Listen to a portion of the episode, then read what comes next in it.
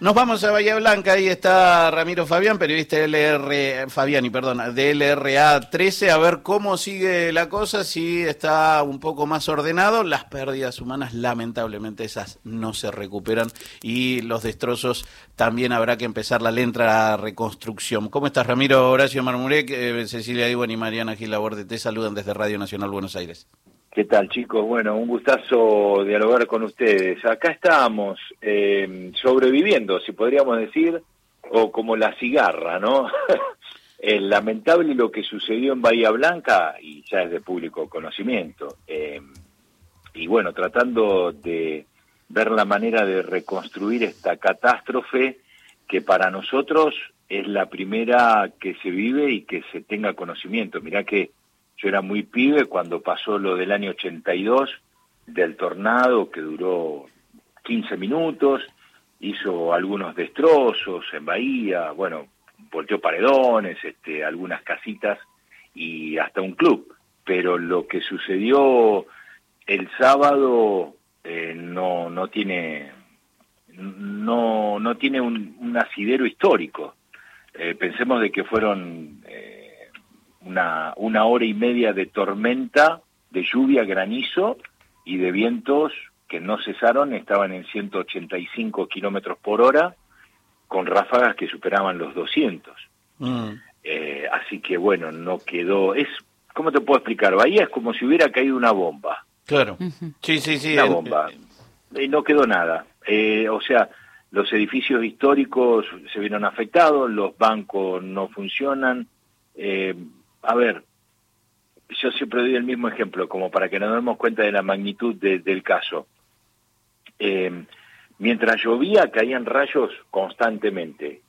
Eh, caían donde, donde, en cualquier lugar, qué sé yo. Hay personas que le cayó el rayo en el tanque y le voló el tanque de agua con parte del techo, por ejemplo. Eh, las antenas de las radios de Bahía Blanca, de las emisoras AM, desaparecieron todas.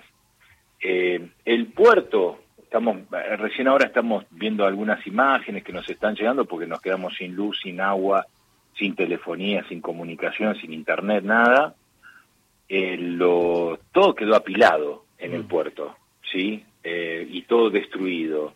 Galpones, los edificios, arriba de los edificios durante una hora y media tenemos compañeros que vivieron esa situación, el lunes algunos no vinieron a trabajar, pues estaban descompuestos, eh, era como si hubiera un terremoto, se movían las paredes, se caían los cuadros, bajaban, que es lo que te dicen que hay que hacer, y explotaban los vidrios blindados. O sea, una, una situación que no tenías manera de escaparle. Claro. Eh, Ramiro Fabiani es periodista del RA13 Bahía Blanca. A, ver, eso ayer hablábamos y contábamos esto. Digo, de a poco ha vuelto por lo menos la energía, eh, el agua, ¿se va normalizando aunque sean los servicios básicos?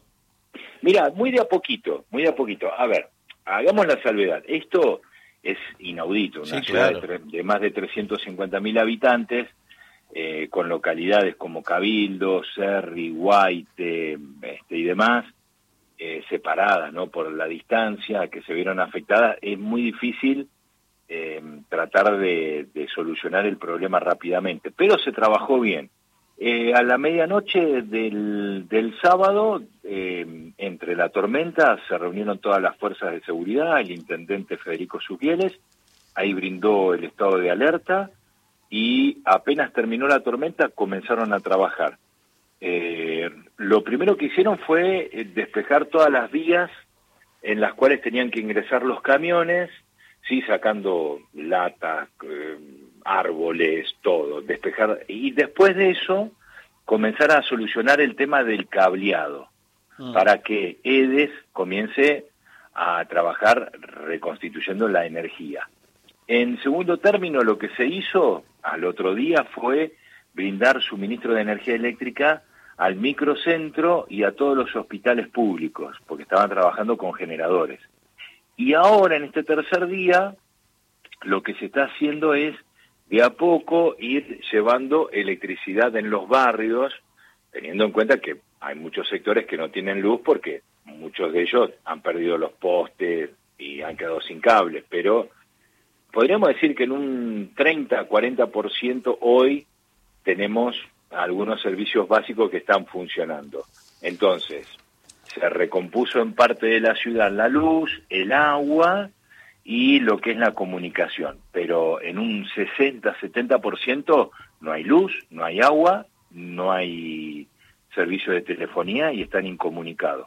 Ramiro, ah, sí, perdón, perdón, termina, termina.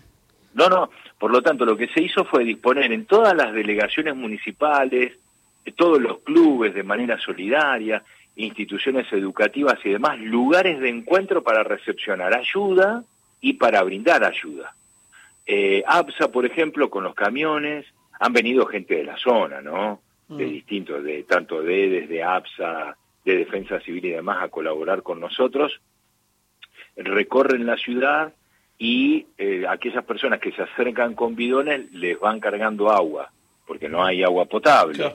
Claro, claro, eh, Es, como, es como una es zona de desastre, básicamente es zona de desastre. Ramiro, desastre. te quería consultar, ¿no? Más allá de que eh, es que se sabía de este alerta, ¿no? Aunque mucho no se puede hacer con un evento tan extraordinario como este que sucedió, pero imagino que debe haber formas de eh, tratar de minimizarlos o por lo menos que la gente tenga una alerta antes como para poder ingresar a sus casas. Ayer sucedía sobre la sudestada en Quilmes que sonaban las sirenas de los bomberos. ¿Hay algún tipo de planificación a futuro con respecto a lo que sucedió en Bahía Blanca?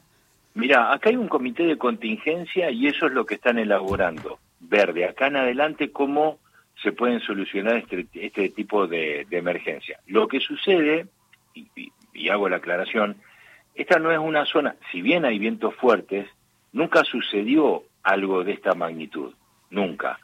Y para que te des una idea, el mismo sábado hacía 37 grados y a las 5 de la tarde se despejó absolutamente todo. No había una sola nube en el firmamento, no se veía nada. Había una tormenta, pero se despejó, salió el sol y fue de golpe.